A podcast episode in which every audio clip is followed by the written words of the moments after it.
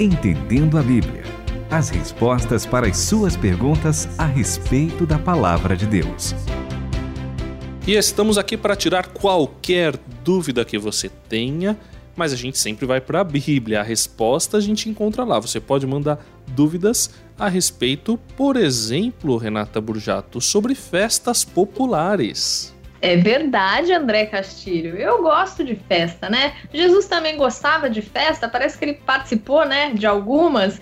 Mas, André Castilho, vou te falar que de nem todas eu curto muito, não, viu? Mas tudo bem, pelo menos falar sobre elas, ah, isso a gente fala, né? Itamir Neves, ainda mais se a gente encontrar na Bíblia referências que possam nos ajudar, tá certo? Exatamente. Quando a gente fala e com a nossa base sendo a Bíblia, podemos falar, dar a nossa opinião, mas na verdade o que vai ficar gravado na mente dos nossos queridos ouvintes é a palavra de Deus. Então, sobre qualquer assunto, inclusive sobre festas, mas tem festas e festas, não é isso, André? Tem coisas assim muito interessantes. É isso, professor Itamiri teve pergunta sobre essa situação envolvendo a evangelização. Então, nós recebemos aqui uma pergunta de uma mulher, por isso quem vai falar é a Renata Brujato, foi a Heloísa Amorim de Uberlândia, Minas Gerais. Renata, qual foi a pergunta que ela fez para nós? Ela disse assim: Pastor, é correto usar esse texto bíblico, e eu já li o texto, como argumento para evangelismo estratégico? E o texto é, palavra de Paulo, lá em 1 Coríntios 9, 22. Fiz-me como fraco para os fracos, para ganhar os fracos. Fiz-me tudo para todos, para, por todos os meios, chegar a salvar alguns. E aí, Tamir Neves, é correto usar esse texto bíblico como argumento para evangelismo estratégico, como por exemplo no carnaval? Muito interessante, porque ele fala conosco sobre como é que Paulo entendia a sua responsabilidade. Lembrando que quando ele foi chamado para o ministério, foi chamado de uma maneira toda diferente, toda especial, e o Senhor disse para ele que ele teria três compromissos: evangelizar os judeus, evangelizar os gentios e evangelizar as autoridades, os reis. E aí então ele sente esse peso, né? Ele fala que ele é devedor até para outras pessoas, porque ele tem que proclamar o evangelho. E para fazer isso, Paulo muitas vezes teve que fazer algumas coisas muito interessantes. E esse texto ele fala que ele se fez fraco com os fracos para poder ganhar alguns. O texto todo lá de 1 Coríntios ele fala que ele se fez tudo para com todos para obter a atenção de alguns, e lembrando que a salvação não é nossa, a salvação é de Deus, Deus é que dá a salvação. O que Deus precisa de nós como instrumentos para que então a sua palavra chegue ao coração de outras pessoas. Mas quem trabalha, quem faz o convencimento é o Espírito Santo.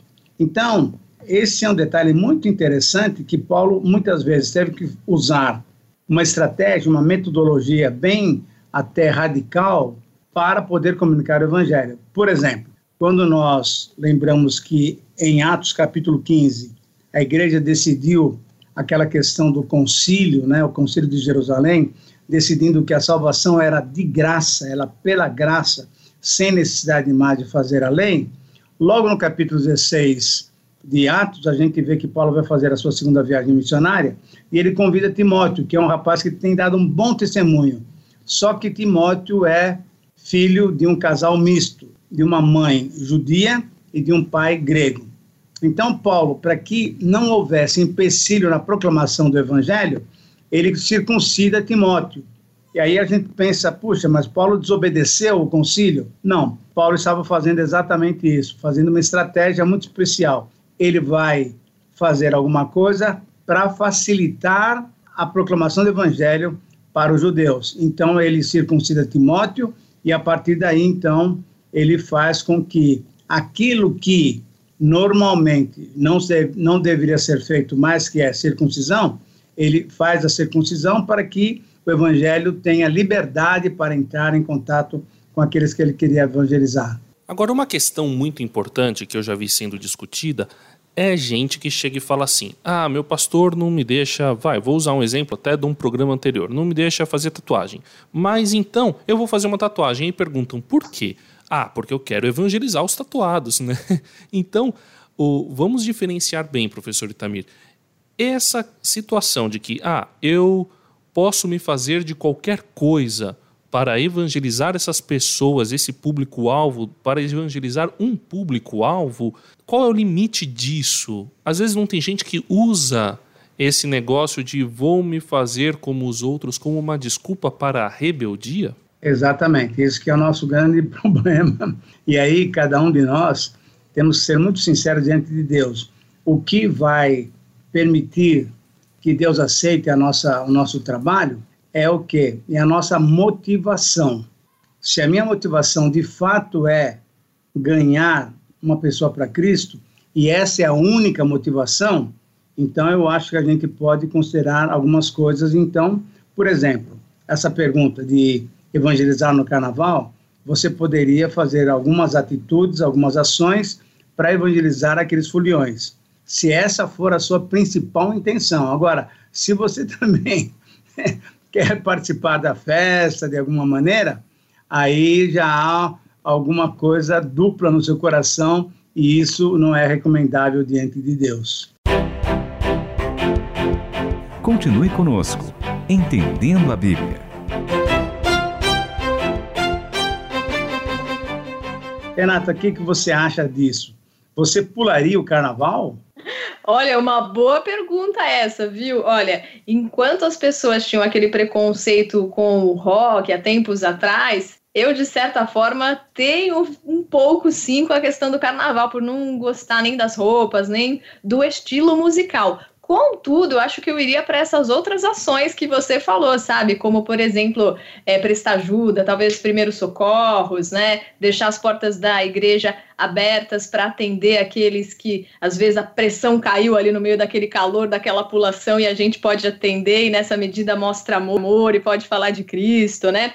Agora, sabe, Tamir, uma fala sua que me chama muita atenção é isso. A gente tem que ser sinceros diante de Deus.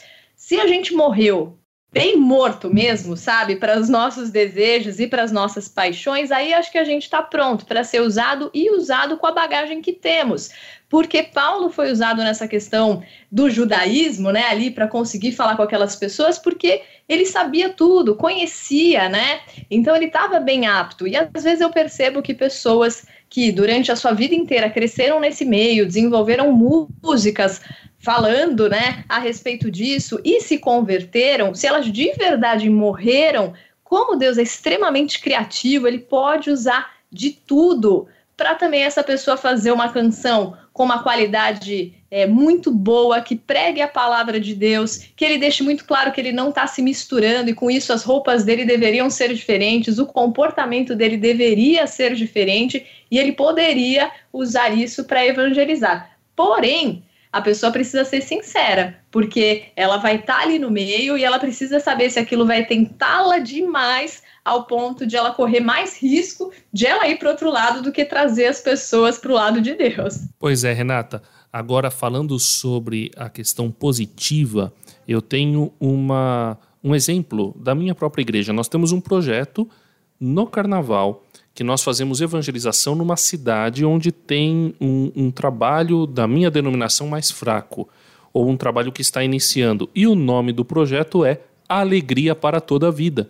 Então, quando, quando nós fomos iniciar o projeto no carnaval, nós falamos qual que é o aspecto que chama a atenção das pessoas no carnaval. A alegria. Mas espera aí, é uma alegria passageira. Então, vamos chamar o projeto de Alegria para toda a Vida porque a alegria com Jesus é uma alegria que dura para sempre. Então nós utilizamos um tema que é muito caro ao carnaval, mas para mostrar a verdade do evangelho em contraposição com a verdade muitas vezes triste de uma festa como essa, que acaba tendo muitos maus exemplos até escondidos por quem quer promover a festa popular, né, professor Itamir? É verdade, André. E aí, um outro detalhe importante que a gente tem que lembrar sempre, e nós como cristãos temos que uh, nos respaldar na Bíblia, a verdade é a seguinte: nós temos uma família de fé, uma família na fé, e a partir daí eu tenho que lembrar também que tem alguns irmãos meus que são crentes sinceros,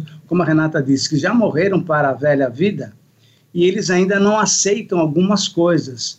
Então, a minha maneira de atuar nessa minha liberdade que Deus tem me concedido é uma liberdade quase que uma liberdade limitada. A minha liberdade vai até aonde a fé do meu irmão pode ser edificada e não abalada.